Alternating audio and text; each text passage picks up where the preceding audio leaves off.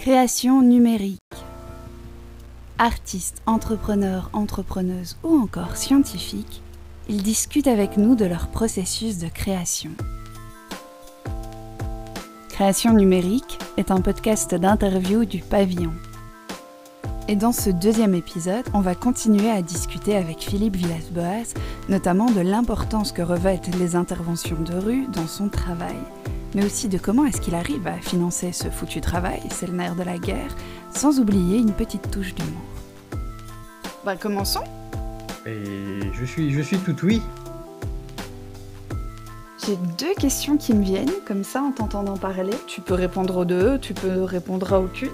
Il y a une première question qui est la question de l'importance des interventions de rue, puisque je vois qu'en fait tu amènes souvent tes questionnements à l'extérieur, et ça, ça m'interpelle.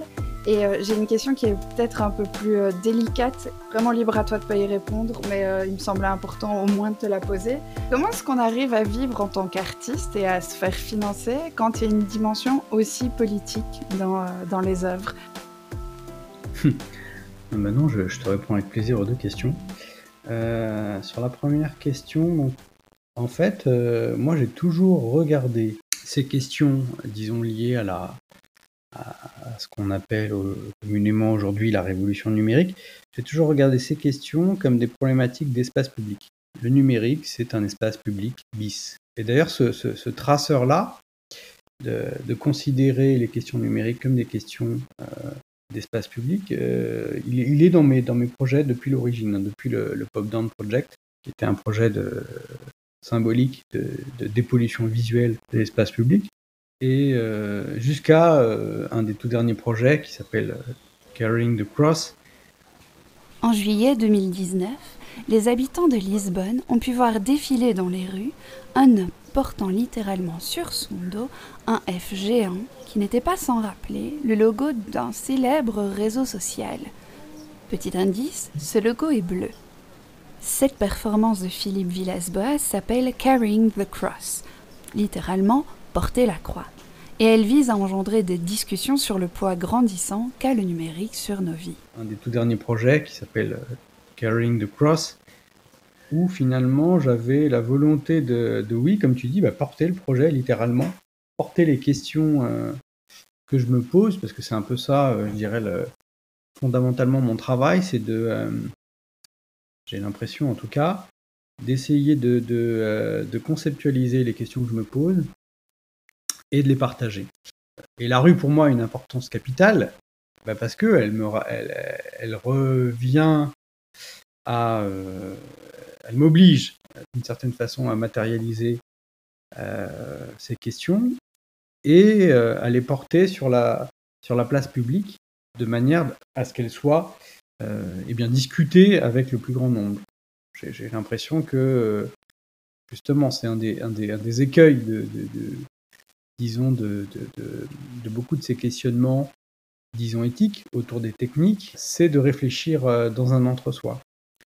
Or, moi, je, moi, je suis un, chevalier de, de, l'intelligence collective. Et en fait, plus je développe cette pratique de, de collectiviser, disons, les, pas seulement les questions, mais en tout cas d'y tenter des réponses collectives, plus ça me renforce en fait, parce que euh, je vois bien comment ça me nourrit je vois bien comment ça me fait euh, faire le pas d'après, euh, de projet en projet, et finalement comment ça enrichit aussi ma vie. C'est un point assez facile euh, pour répondre à ta, deuxième question. Je ne m'enrichis pas avec mon activité artistique, mais en tout cas, je m'étais toujours fixé comme objectif d'en vivre et non pas de, de continuer à en faire un à côté qui soit simplement un espace de liberté sans aucune contrainte économique. Et depuis 4 ans que j'ai décidé dans ma tête en fait de, me dédier euh, corps et âme à ces questions qui me, taraudaient, je me suis toujours dit, ok mon, petit pote, tu as deux ans pour, faire en sorte que ton bateau euh, soit viable. Sinon, je, je, m'étais dit, en tout cas, voilà, j'arrêterai et voilà, je, je, continuerai sur le même, euh, la même façon de faire. Et en fait, ça a plutôt bien euh, fonctionné euh, pour moi, dans le sens où euh, bah, forcément j'avais un peu mis le frein à main pendant des années, parce que j'étais occupé à la fois en tant que salarié, et puis en plus de mon salariat, j'avais monté un studio de design d'interaction avec deux amis, Douglas Cabell et Manuel Sanchez. On avait monté un studio d'interaction qui s'appelait Like. Et en fait, on avait développé en plus au sein du studio un nouveau format de vidéo euh, gyrosensible en fait. C'était une espèce de, GIF ou de, de micro-séquence vidéo contrôlable au gyroscope, donc, euh, dans la main. On revenait un petit peu euh, au début de la, vidéo, c'est-à-dire à la, aux zootropes, à cette idée de, séquencer le mouvement et, de le détailler. Donc on avait eu l'idée de, découper de la vidéo comme ça et de, et de contrôler cette, sa lecture se déplacer comme ça virtuellement dans le temps avec, euh, différents capteurs. Et puis au bout d'un moment, on l'a traduit en format mobile. Et ça s'est notamment arrêté parce que, bon, il se trouve que toute l'histoire, c'est qu'on a, on a développé le format en, application. Ensuite, on l'a, fait en, en SaaS. Enfin, on a commencé à le vendre, quoi. Et euh, malheureusement pour nous, on s'est fait copier par une, grande entreprise euh, française qui nous a vraiment euh, complètement pompé le, truc. Un peu le bec dans l'eau comme ça parce que en plus ils, ont fait n'importe quoi. Ils, avaient recopié, enfin ils avaient repris nos éléments de communication pour faire leur communication autour de ce format. Et à l'époque, notre avocate en propriété industrielle nous disait, bah, concrètement, on avait les billes pour les attaquer. Les a mis en demeure d'ailleurs. Bah, euh, résultat, euh, il fallait qu'on ait un peu de cash quoi, pour, euh, pour tenir un, un an ou deux de, procès.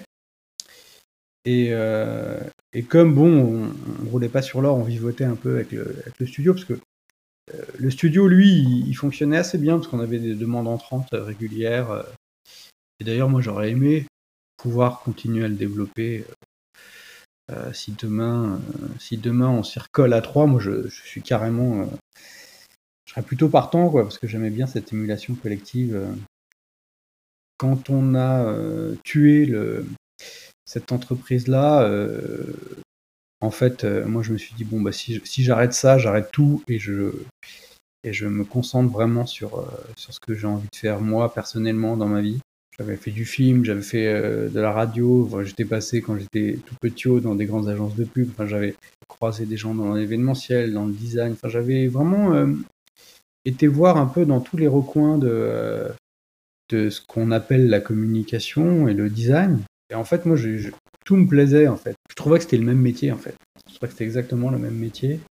Sauf que certains choisissaient un pinceau et, euh, d'autres euh, choisissaient euh, voilà, un couteau. Quoi. Dans ma tête, c'était clair que c'était le même métier qu'ils faisaient tous. Et du coup, donc, en coupant, en arrêtant cette activité de, indépendante de, design d'interaction, j'ai décidé d'arrêter en même temps de travailler bah, pour, les, pour les autres.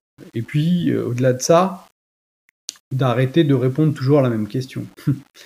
Euh, parce que euh, finalement, dans, les métiers de la communication, on travaille, enfin les gens, le secteur en général, tout le monde travaille à répondre à, une seule et unique question, qui est une question euh, assez pauvre en plus intellectuellement, qui en plus moi me, posait un petit peu problème. J'ai toujours vu mille choses à faire à côté, mille autres tentatives finalement de, de façon de parler, de communiquer, d'échanger, de construire justement avec les gens fût-il des clients, puisque c'était le cas en l'occurrence. J'ai toujours trouvé ça très décevant, en fait, cette, euh, cette question qui était unique, qui est en gros comment, euh, comment uniquement vendre. Et donc j'ai pris, euh, entre guillemets, un malin plaisir à m'en défaire en, quittant le milieu et en me consacrant du coup à ces questions plus larges sur la technique, donc au-delà de l'interaction, parce que je voyais, je voyais beaucoup d'artistes se saisir de, euh, de la lumière et du code pour travailler ces, deux techniques, ces deux matériaux presque, j'ai envie de dire, ensemble. Et pour, euh, voilà, non plus peindre, mais euh, jouer avec cette lumière et donc avec l'écriture automatique qu'est le code. Et je trouvais ça intéressant, je trouvais ça séduisant esthétiquement, mais trop souvent conceptuellement pauvre trop souvent euh, éloigné de, des questions contemporaines. Voyez quand même beaucoup de belles choses aussi euh, se produire avec les installations et les, interventions de rue. Et moi, j'avais envie un peu de, de faire une, sorte de synthèse de, de ce qui m'intéressait, quoi. C'est-à-dire, euh, bah, comme tu le disais, la rue et, et l'espace numérique qui, qui sont des jumeaux. d'une certaine façon.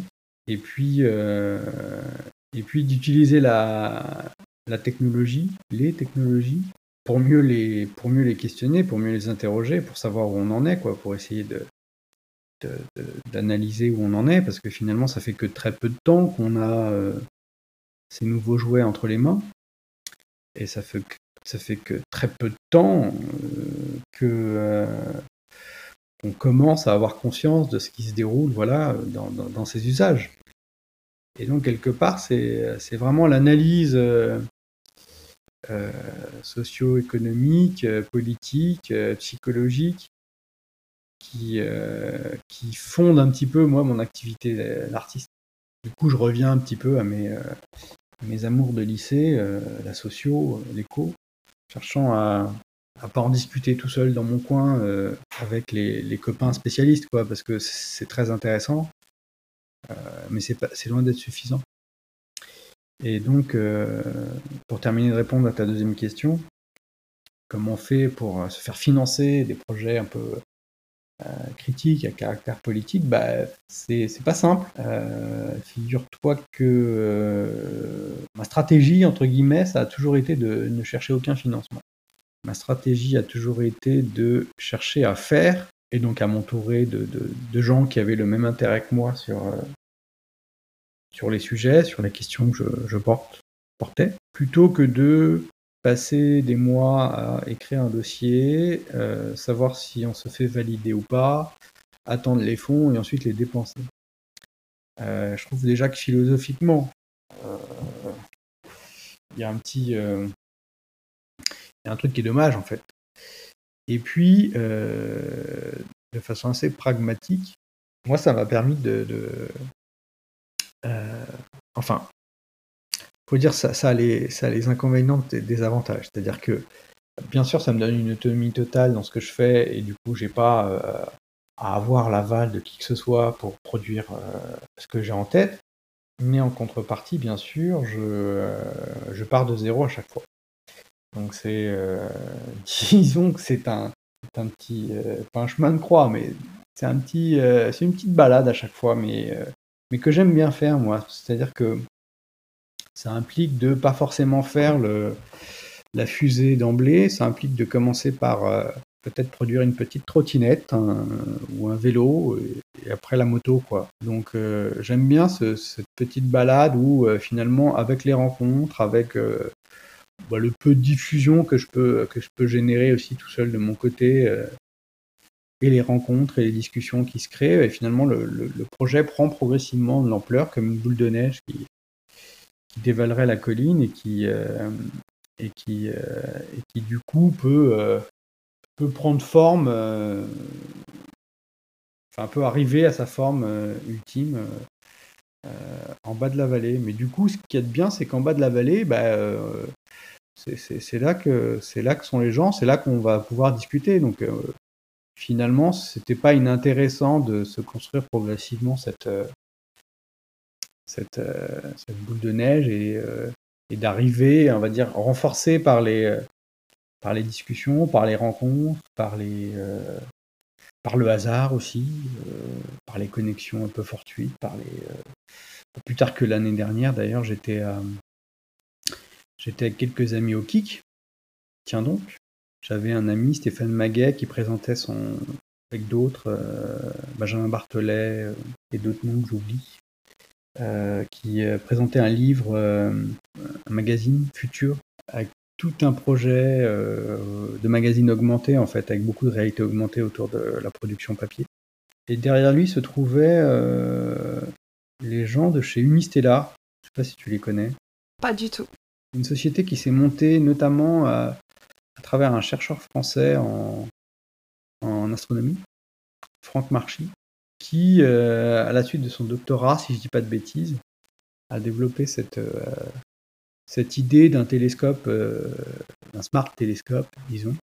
Il utilise en plus de sa vision optique des algorithmes pour affiner la vision qu'on a du, ciel la nuit. Et puis surtout d'assister un peu les utilisateurs à la, à la pratique d'observation. Parce que le télescope, en fait, on l'allume avec, euh, on l'allume avec un bouton et derrière on a une application pour, euh, choisir l'objet céleste à observer et le télescope se braque tout seul. Il est motorisé, il se braque tout seul sur l'objet qu'on souhaite voir. C'est pour raconter un exemple de, comment les choses se, produisent aussi par accident et petit à petit. Moi, depuis deux ans, je, tourne, un peu plus de deux ans, je tourne avec un projet qui est une espèce d'orgue de barbarie euh, céleste, c'est-à-dire que c'est comme le principe d'une boîte à musique, au lieu de Sauf que là, euh, dans cet orgue de barbarie, au lieu d'utiliser des, cartons, des papiers comme ça perforés pour produire de, la musique, d'installation qui s'appelle en français l'astrophone, mais j'utilise de, l'astrophotographie, des poses longues en fait de la Voie lactée, qui me servent de, partition. Donc j'ai une partie euh, mécanique euh, antique, dirons-nous, et puis une partie tout à fait contemporaine, algorithmique. On pourrait dire d'IA, mais bon, c'est pas vraiment comme ça que, j'aime bien en parler, même si c'est un mot à la mode. Et du coup, en voyant ce télescope euh, là, euh, tout près de moi, je me dis, mais euh, c'est exactement ce que, ce que je recherche depuis deux ans pour non plus faire de la, de la musique avec de, un dataset de photos préenregistrées, mais plutôt de, de, la jouer en live. Euh, parce qu'il suffirait d'un pont technique entre mon programme, euh, mon algorithme et la vision que je peux obtenir avec ce télescope pour finalement déployer mon dispositif de manière totalement euh, naturelle à l'extérieur aussi, pour en faire finalement une, performance encore plus connectée au présent. Quoi. Et voilà, ça c'était en novembre dernier. Ça fait un an qu'on échange avec Unistellar ou avec mon ami Stéphane Maguet que j'ai mis dans la boucle aussi, et d'autres encore, Stéphane Sicora, du coup, qui est arrivé aussi sur le projet. Et du coup, on est en train de travailler à établir, à viabiliser ce pont technique entre le télescope et, l'installation euh, originelle. Donc voilà, typiquement l'exemple d'un projet qui, euh, a démarré euh, et, et, deux ans après, ben, me voilà en train de, faire la, le vélo ou la moto, dirons-nous, avec potentiellement dans, quelques mois ben, le, la version euh, live de, de, l'astrophone qui pourra, je l'espère, euh, euh, être terminée, développée et potentiellement voilà, qui pourra tourner un peu plus en Europe et ailleurs. Là, je suis en train de développer des ateliers autour de ça aussi, de façon analogique.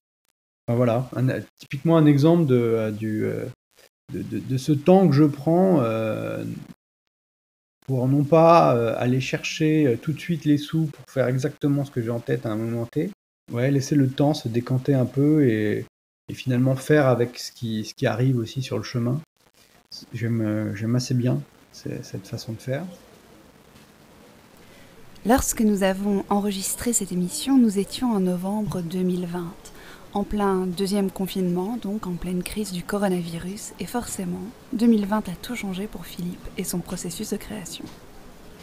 Ce qui, euh, ce qui contredit tout ça, finalement, c'est cette année-là, cette année un peu bizarre qu'on est en train de, traverser, qui finalement a mis un peu tout, euh, le pays euh, en mode freeze, et qui du coup m'a obligé non plus à... Enfin, qui m'a empêché de construire mes projets comme je le fais d'habitude j'ai un peu changé mon fusil d'épaule et comme voilà, comme euh, lors du premier confinement, on savait qu'on allait avoir euh, un bout de temps devant nous. J'ai tenté d'autres constructions de projets possibles.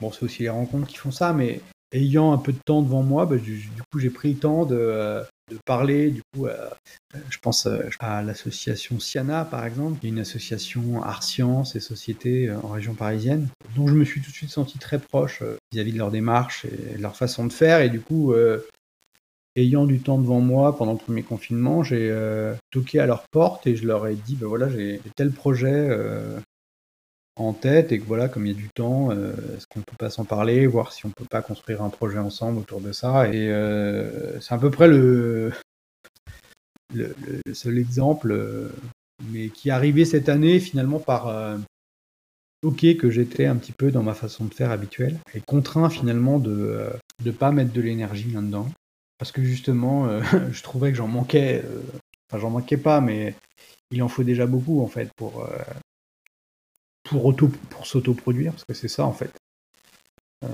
que je fais, c'est beaucoup d'autoproduction.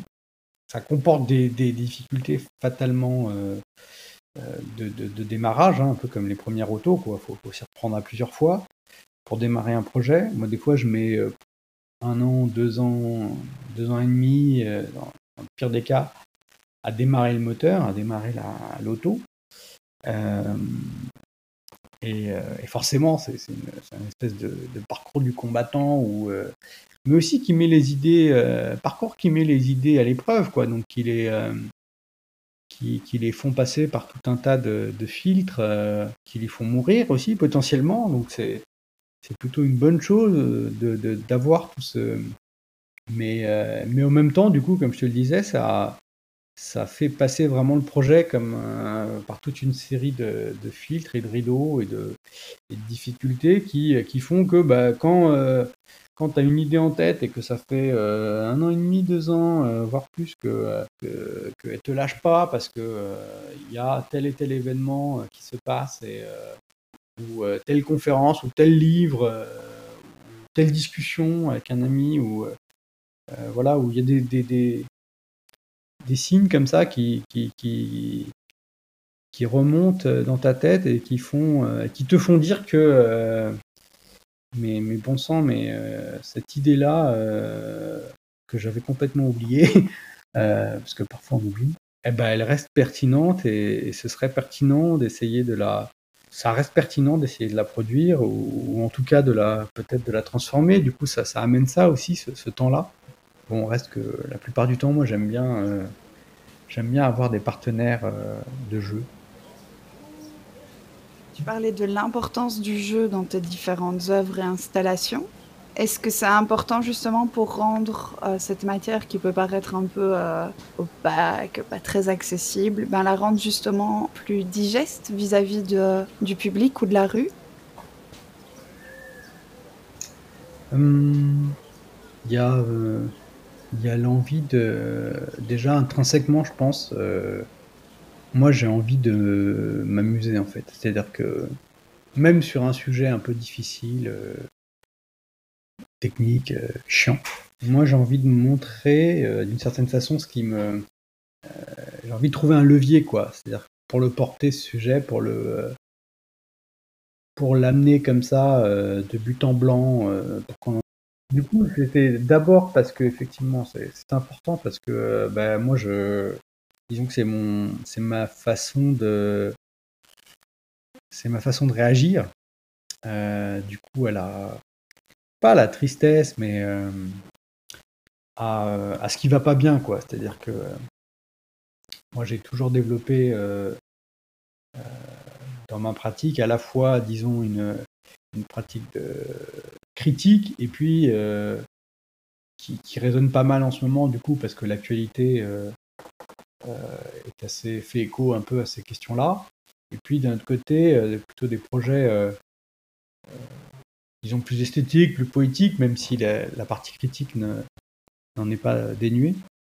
Et le jeu, du coup, quelque part, il s'accompagne de cette de ce travail, qui est d'abord un travail euh, intellectuel, moi, qui m'amuse beaucoup, finalement, c'est qui consiste à, euh, comme je te disais tout à l'heure, essayer de traduire, essayer de synthétiser et de conceptualiser un peu ce qui, euh, les questions fondamentales qui, me trottent dans la tête pour les partager de manière, de manière effectivement les, la plus démocratique possible. Du coup, l'humour pour ça, c'est pas un véhicule facile, mais euh, quand on y arrive, en fait, c'est un outil assez génial parce que du coup, euh, euh, bah, c'est pas qu'on passe du rire aux larmes, mais en tout cas, c'est un trait d'union assez joyeux forcément et, porteur pour arriver, on va dire, dans un, dans un, dans un bon esprit, disons collectif,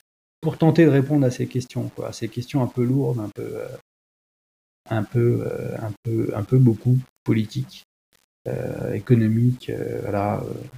Donc ouais, ouais, un vrai outil d'ouverture, de, moi, je pense. Je mets l'humour dans la catégorie de, la caisse à outils du jeu, quoi. On est des animaux, on est des mammifères, c'est exactement comme ça qu'on qu'on a appris, en fait, qu'on apprend tous. Et moi, c'est un peu ça que je cherche à faire, c'est-à-dire j'aimerais, en tout cas, quelque part, faire en sorte que que tous ces projets, euh, qui soient menés euh, individuellement ou collectivement, quelque part, moi, j'ai l'impression, enfin, c'est comme ça que je les vois, en tout cas, comme une espèce de construction qui me permet de à la fois mieux me connaître et mieux connaître le monde dans lequel j'évolue. Et donc, c'est en avançant comme ça, par petites touches, par petites marches, que, que j'ai l'impression que les choses se font et que j'ai l'impression d'exister, quoi. Vous écoutiez Création numérique, un podcast du Pavillon, centre d'exposition et d'expérimentation dédié aux cultures numériques, en plein cœur de la citadelle de Namur, en Belgique.